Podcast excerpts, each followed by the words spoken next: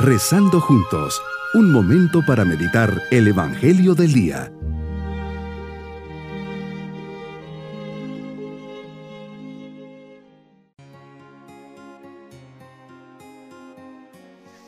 Hoy viernes de la cuarta semana del tiempo ordinario, les saludo especialmente, siempre rezando los unos por los otros, especialmente por aquellas personas más necesitadas.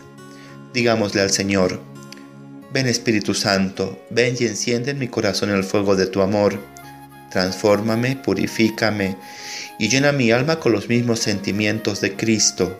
Dirígeme en este día para que pueda dar gloria a Dios Padre a través de mis pensamientos, palabras y buenos pensamientos. Meditemos en el Evangelio de San Marcos capítulo 6 versículos 14 al 29. Señor, tu fama crece y se extiende el rumor de que tus poderes te vienen de Elías. Otros decían que eras Juan el Bautista que había resucitado. Al llegar a los oídos de Herodes, insiste que eres Juan, afirmando que él lo había mandado decapitar y que ahora había resucitado. Nos compartes cómo Herodes lo manda a apresar, porque Juan le recrimina que no puede estar casado con la esposa de su hermano Filipo. Herodías también siente un gran rencor por él y le quiere quitar la vida, pero no sabe cómo. Herodes sabe que Juan era un hombre recto y santo y lo tenía custodiado, pero igualmente lo manda decapitar. Son de esas contradicciones dentro del corazón del hombre que no se entienden. Por una parte, lo respeta, ve su rectitud y santidad, pero por otra su corazón se ciega le gustaría que fuese más light para que le permita tener esa relación no permitida y toma una decisión equivocada, producto de la presión social y de la palabra que había dado. Señor Jesús, qué inconsistente es el hombre, cuántas contradicciones en su interior, en su conducta y en sus decisiones. Tomar una decisión que implica la vida de una persona buena e inocente, solo porque estando de cumpleaños le gusta el baile de la hija de Herodías y le juró darle todo lo que le pidiera. Ella, aconsejada por su madre, ve esta oportunidad y le pide la cabeza de Juan. Él se lo concede y sin medir las consecuencias. En este Evangelio nos enseñas que el mal llega a tal perversión que pierde todo escrúpulo y sensatez y trata de eliminar a toda costa cuando se siente amenazado, señalado y corregido por el bien. Así cuenta lo que le pasó a la luciérnaga cuando fue perseguida por la serpiente. Ya cansada de huir, la luciérnaga se para y le pregunta, ¿pero por qué me persigues si no te he hecho nada malo? La serpiente airadamente le responde, no puedo verte brillar. Así le pasó a Herodes y Herodías. Persiguieron a Juan el Bautista porque no lo podían ver brillar con la luz de la verdad y del bien, y por eso determinan eliminarlo.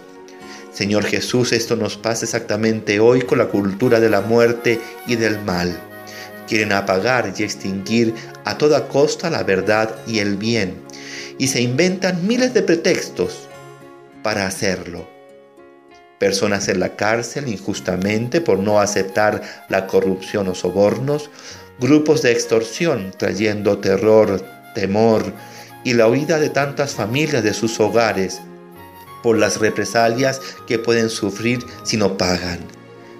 Las excusas que sacan para aprobar el aborto, toda una mentira en la cual la oscuridad quiere apagar la luz.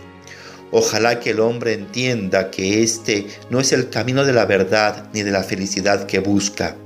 Jesús nos ha enseñado a hacer el bien, a amar a nuestros enemigos, a perdonar setenta veces siete. Señor, que realmente marque la diferencia, venciendo al mal con el bien y siendo luz de la verdad en medio de la oscuridad de la mentira. Hoy, Señor, me comprometo a ser luz, aunque el mal me quiera apagar. Llevaré siempre la verdad conmigo, viviré con convicción mis valores y los defenderé con caridad, pero firmeza, cuando me los ataquen. Mis queridos niños, tenemos que pedir mucho para que en nuestro mundo y país haya paz y gente de bien. Hay personas que estando alejadas de Dios hacen sufrir a otras. Pidamos por ellas para que el Señor cambie un poquito sus corazones. Así lo vemos en este Evangelio.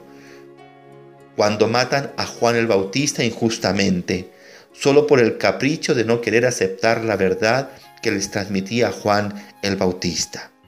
Por eso nos vamos con la bendición del Señor.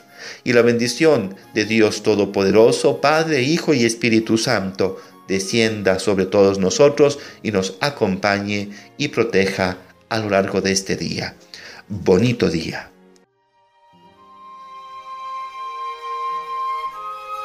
Hemos rezado junto con el Padre Denis Doren, Legionario de Cristo.